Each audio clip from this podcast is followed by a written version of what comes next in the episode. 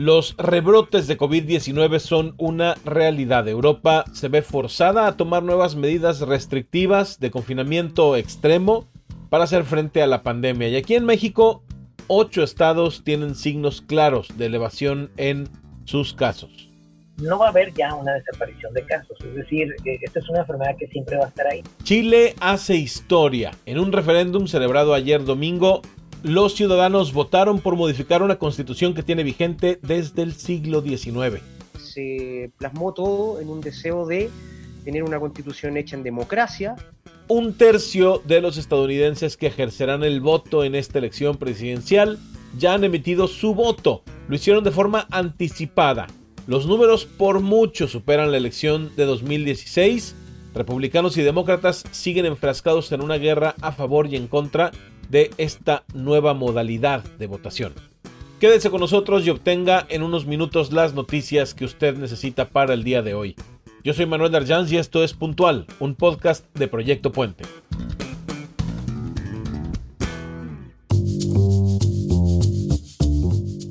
Hace unos días, la Organización Mundial de la Salud advirtió que vienen meses difíciles en todo el mundo. Hay rebrotes de coronavirus. Europa se está convirtiendo, como hace meses, de nuevo en el epicentro de los contagios ante la fuerte alza de casos. Hasta ahora suman 5 millones de nuevos contagios y más de 230 mil muertes. Antes de que llegue la vacuna, por la cual se trabaja a marchas forzadas en todo el mundo, se verá lo más crítico de la pandemia. Las próximas semanas, los próximos meses, ahora que entramos en el invierno, serán duros. Muy duros.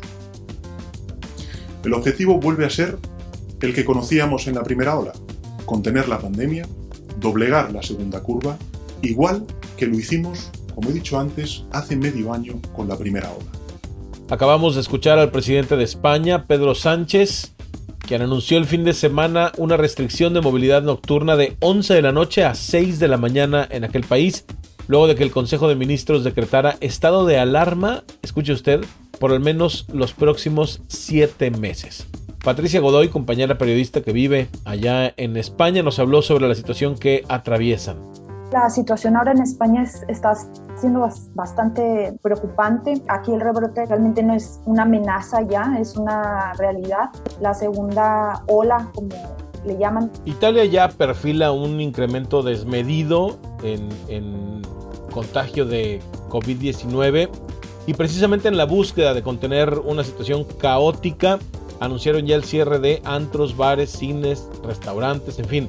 Milán, que es la mayor área metropolitana de aquel país, también ya instauró toques de queda, igual que lo hizo en Nápoles, donde ya incluso hay hasta enfrentamientos. En Francia la incidencia aumentó 40% tan solo esta semana y el domingo se rompió el récord de contagios por cuarto día consecutivo. Ellos ya suman 52 mil nuevos casos. Es importante analizar la situación en aquella región del mundo porque recordemos que somos una especie de espejo. Aquí los rebrotes son ya una realidad. Eh, en México, ocho estados ya se encuentran en riesgo y Chihuahua ya volvió al semáforo rojo.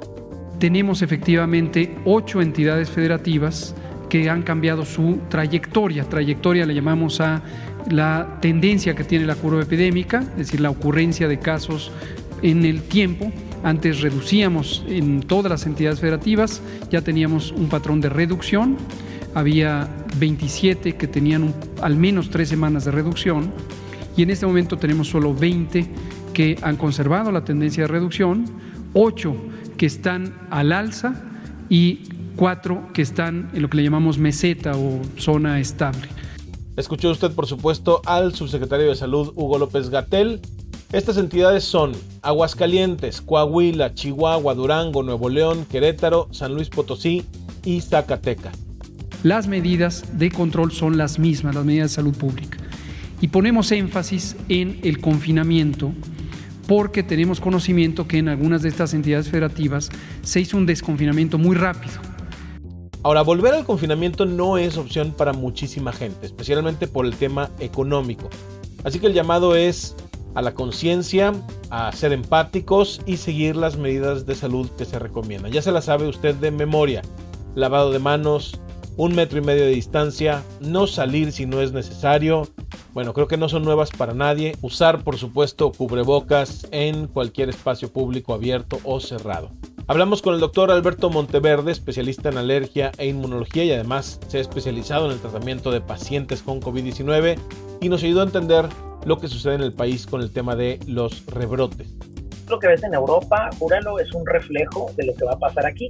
Todavía no lo vemos aquí porque no ha llegado nuestro invierno. México va a ser un espejo, lo vamos a empezar a tener eh, en general en, todo, en todo el, país, más o menos en los meses de noviembre, diciembre, enero y febrero. También platicamos con la doctora Susana López Charretón, viróloga de la UNAM, quien consideró que lo que actualmente estamos viviendo en México no es en sí un rebrote, sino un repunte, que no hemos tenido una baja considerable de casos, a lo mucho, dice, han sido 2.000 casos menos que antes. Rebrote yo no le llamo. Yo creo que en realidad esto es nada más, eh, parece ser que vamos para arriba, más para arriba de lo que hemos estado. Y en parte es que yo creo que el mensaje es que nadie nos va a cuidar si no nos cuidamos nosotros.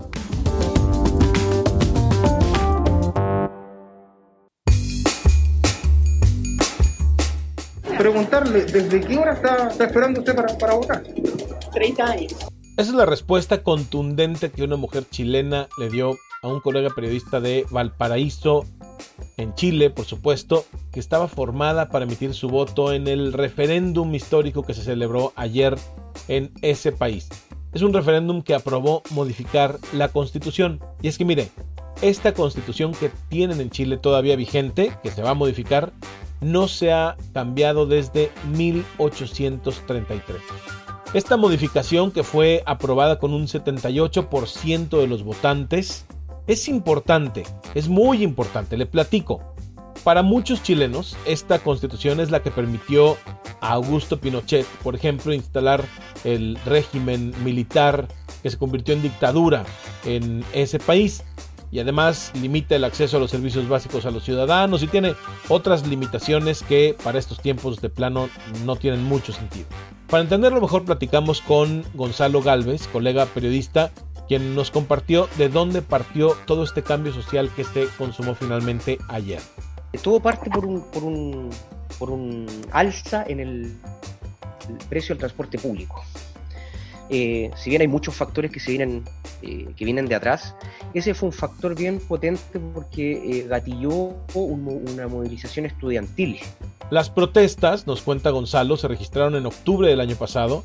Fue una movilización estudiantil principalmente, que quizá usted recuerde, que luego albergó otros movimientos. Sí hubo también saqueos, quema de estaciones del tren, algo que no habíamos visto en Chile en muchos años y eso aderezado por el hartazgo ciudadano y el rezago que sufría el país desde la dictadura de Pinochet.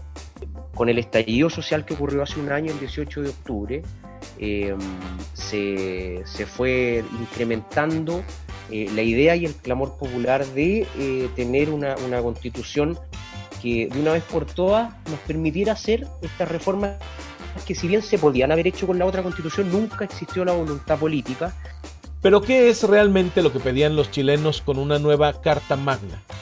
Acá se busca derecho a la educación pública eh, eh, gratuita y de calidad, digamos, derecho a una salud digna. El sistema de salud público en Chile es bien complejo eh, y, muy caro. también que haya una, fuerte reforma de, de, pensiones. Las pensiones en Chile están siendo muy bajas, entonces también se busca que las pensiones estén eh, dentro de, la Constitución y, una serie de derechos, eh, por ejemplo, matrimonio igualitario, yo te hablaba también del problema de agua como un bien de uso público. El presidente chileno Sebastián Piñera celebró la participación ciudadana y los resultados que arrojó este referéndum. Este plebiscito no es el fin, es el comienzo de un camino que juntos, todos, deberemos recorrer para acordar una nueva constitución para Chile. Hasta ahora, la constitución nos ha dividido. A partir de hoy, todos debemos colaborar para que la nueva constitución sea el gran marco de unidad, de estabilidad y de futuro, y que se constituya en la casa de todos y en la ley fundamental de la República respetada y legitimada por todos los chilenos. En este plebiscito también se aprobó, por cierto, la participación ciudadana como eje central en la redacción de la nueva constitución chilena.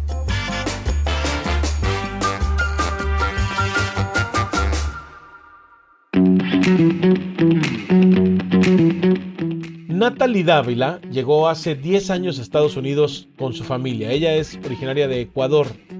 Fueron en búsqueda, por supuesto, del sueño americano como muchísima gente. Aunque para ellos fue más sencillo porque llegaron al país de forma legal. Natalie nos platica que se han enfrentado en el país a situaciones que solo pueden cambiar teniendo como líder de la nación a Joe Biden, el candidato demócrata. Para garantizar que su voz sea escuchada, Natalie junto a su familia decidieron emitir de forma anticipada su voto hace casi 15 días. Lo mandaron así, por correo. Creo que con Trump las cosas no han sido como lo pensábamos.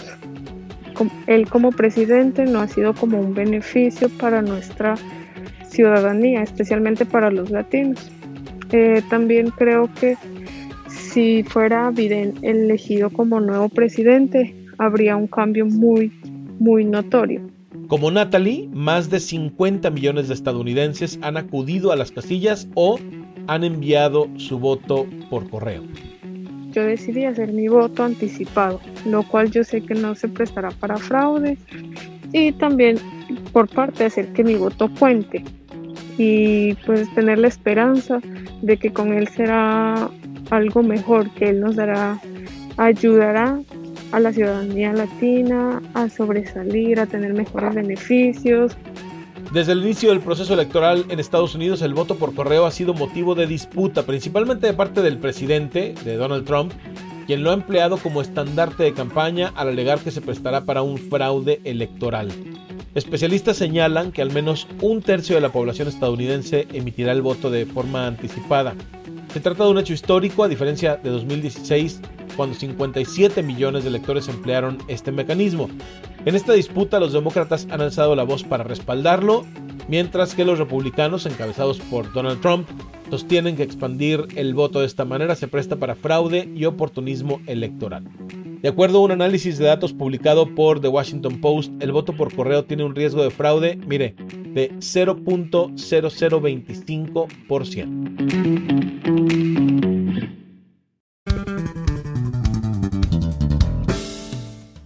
Y esta es la información que usted necesita para el día de hoy. Yo le agradezco mucho que nos haya acompañado, agradezco mucho al equipo de Proyecto Puente, en especial a Natalia de la Rosa en la producción y a Anaís Dávila en la edición de este episodio. Yo soy Manuel Darjans y esto es Puntual, un podcast de Proyecto Puente.